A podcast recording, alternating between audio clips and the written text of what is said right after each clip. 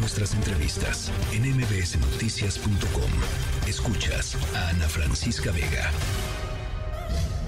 A dos meses de definir al ganador, no hay árbitro, lineamientos técnicos ni procedimientos delimitados. Ante estas circunstancias, ya he decidido que no participaré en ese proceso. El fin no justifica los medios. La oposición no solo debe ser freno del régimen autoritario, sino alternativa y ejemplo. No podemos combatir la ilegalidad violando la ley. Ya se dio cuenta de que ella no fue la escogida. Este ya se dio cuenta. Por eso, espérense. Ya se dieron cuenta, pero quieren estar ahí porque quieren sacar una pluri.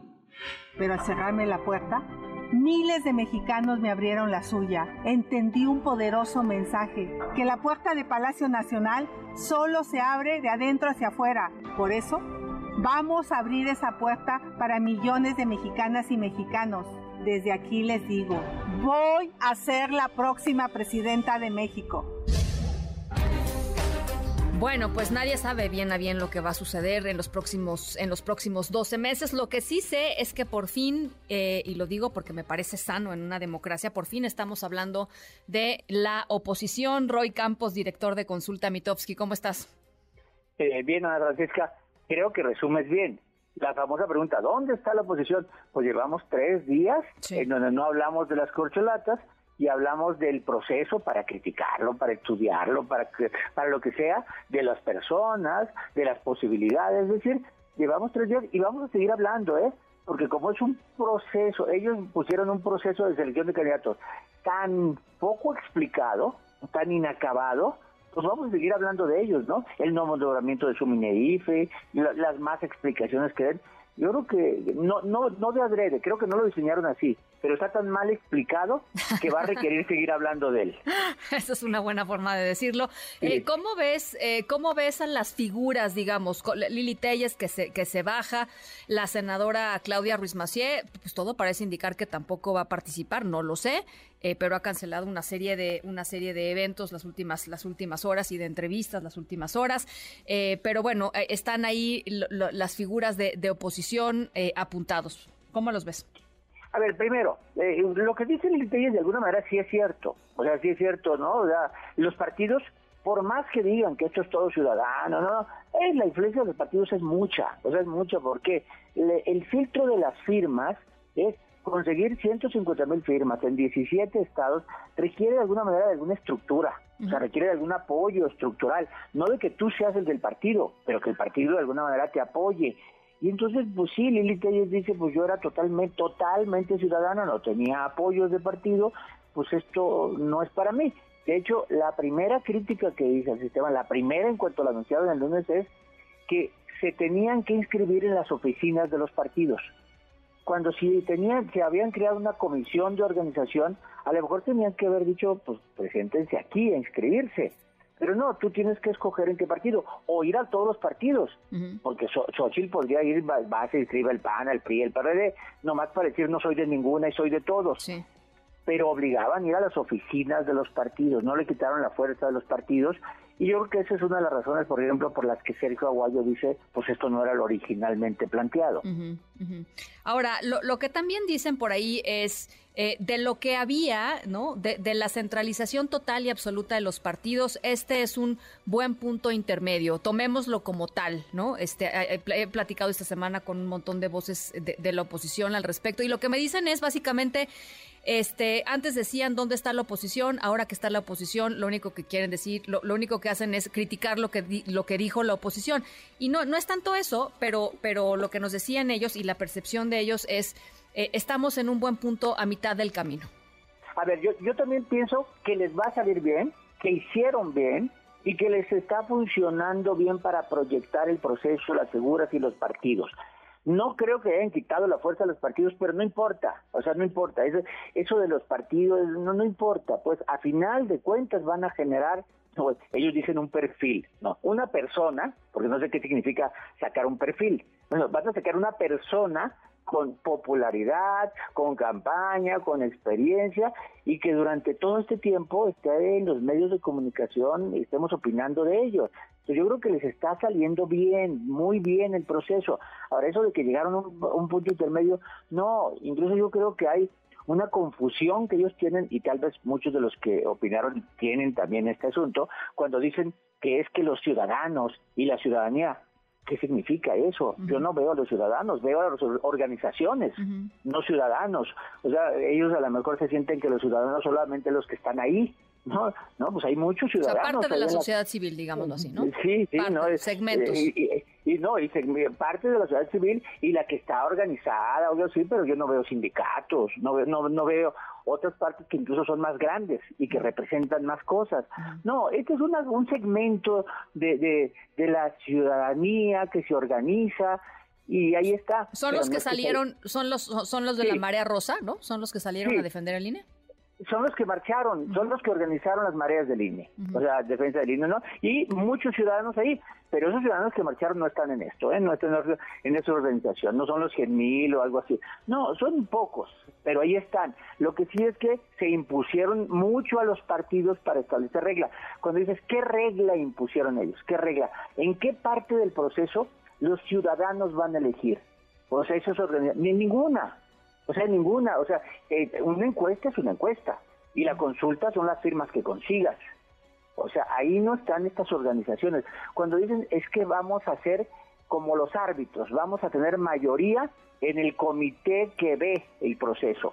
Pues sí, ese sí está bien ahí, pero ¿a poco van a descalificar? No, yo creo que, que está bien porque los dejaron hablar, participar, son escuchados, pero los partidos al juntarse los tres tenían que, que crear un proceso de selección del candidato. Y a final de cuentas, fíjate, ¿cuál va a ser el resultado? yo no tengo ninguna duda. Este es, ¿para qué tanto brinco estando el piso tan parejo? Van a hacer todo lo que quieran, ¿no? Encuestas, filtros y luego la consulta y todo lo que quieran. Les va a servir para hacer campaña, aplauso, y le entendieron lo que tenían que hacer, sí. Pero cuando saquen un candidato o candidata, ese candidato o candidata va a ser exactamente el mismo que las encuestas digan que es el más competitivo. O sea, yo nomás quiero imaginarte que las encuestas de los medios y todo diga, este candidato o candidata pelearía la presidencia, está solo cinco puntos, algo así. Y de repente en su proceso sacan a alguno que está a 20 puntos. Y pues qué fracaso de, de, proceso. Sí, sí, ¿no? Entonces, ¿para qué tanto brinco? Van a terminar sacando al más competitivo así abiertamente. Oye, dime una cosa, Roy, eh, no, no teníamos contemplado durante, digamos, durante meses no estaba contemplada Xochil Gálvez como una posible candidata a la presidencia, ella quería ser candidata a la Ciudad de México, es más, estuvo aquí en, el programa, habló de eso eh, con nosotros en, eh, aquí y en muchísimas entrevistas, pues. Em, de pronto saltó, digamos, al escenario nacional y ¿cómo crees que juegue tú este personaje? Que debo decir, pues es bastante atractivo, pero yo no sé si sea atractivo para Twitterlandia, Roy, o sea atractivo, atractivo. Es atractivo, atractivo, pongamos, ¿no? Sí, es eh, eh, Twitterlandia, que es una selva o, o, muy ruidoso, ¿no? Es un muy ruidoso, ¿no? Y, y sobreestimamos el ruido que hace. Ahí es atractivo también fuera es atractivo. Es atractivo para los medios tradicionales también. También ahí es atractivo, ¿no? Más, más sácalo de las redes.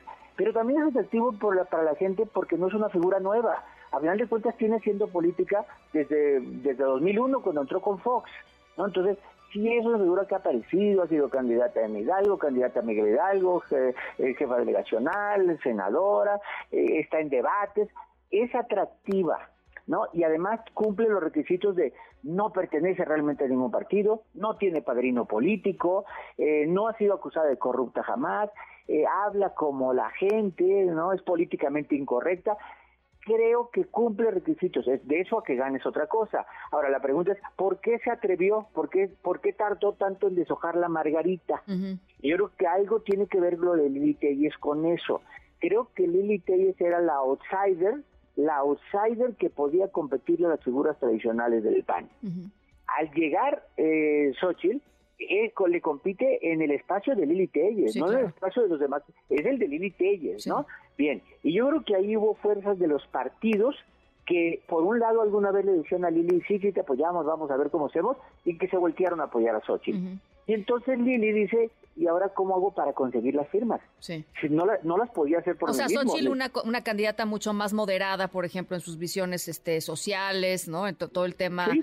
¿No? Eh, o sea, sí, Sí, sí, mucho más No, sin- progresista. Sin dejar de ser digamos. crítica, sin dejar de ser crítica, ¿no? Porque siempre ha sido muy crítica. Sí, sí. ¿no? Pues, pues, ve- ve- tocar el palacio o lo que hacía en, ahí en el Senado.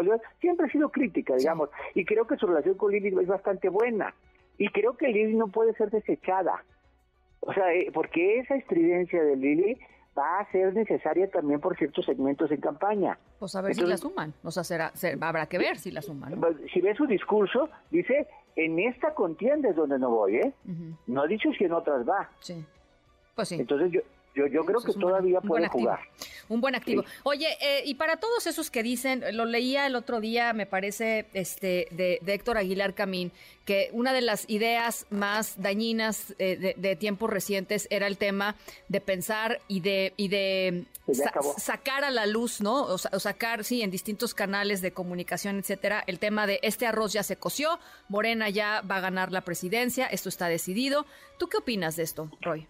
A ver, a ver, primero era natural. O sea, era natural ¿por qué? Porque va muy arriba Morena como partido, porque ha ganado todo lo que, ¿no? 23 estados de, de 0 a 23 en menos de un sexenio, por, por muchas cosas, ¿no? Y es, va tan arriba porque era el único partido que estaba jugando. Pues, era el único. Esta presencia ya del, del FAO, ¿no? Del Frente Amplio Opositor, esta presencia con estas figuras que se empiezan a postular, y el proceso, las pláticas que se den, el avance, cuántas firmas llevan, a quién descalifican y eso, va a generar la atención hacia allá. Y yo creo que se va a ir empezando a borrar esta idea de que ya ganó, o sea, de que ya ganaron. También el otro proceso, el de las cocholatas, que lleva 10 días, también ya cayó en un, en un aburrimiento. Sí, monotonía. Porque porque le hicieron aburrida. Es decir, está prohibido hacer, está prohibido debates, está prohibido atacarse, está prohibido hablar mal de tal, está prohibido tal. Ah, bueno, está ahí lo que tal. puede romper el eh, eh, la armonía es el tema de la lana, porque Marcelo ya lleva dos o tres días diciendo, oigan, esto no se vale, ¿no? No se valen los espectaculares de Dan Augusto por todos lados, este, las bardas de Claudia por todos lados. Eh, digo, él también tiene sus bardas, pues, pero no al, no al nivel, digamos, de, de lo que lo tienen eh, Cla- Claudia Sheinbaum y Adán Augusto López, ¿no? Este, Mira, no, no, no creo, No o sea, sé. no, creo, no, no creo porque es cierto, lo dice, lo dice Marcelo, lo dice Marcelo y es, ¿y qué reacción hay? O sea, Morena ha dicho sí, o, o el INE ha dicho voy a castigar, no, pues, no, o sea, simplemente es hasta ahorita discurso de Marcelo tratando de encontrar eco, pero fuera de él los otros no han hecho eco de nada.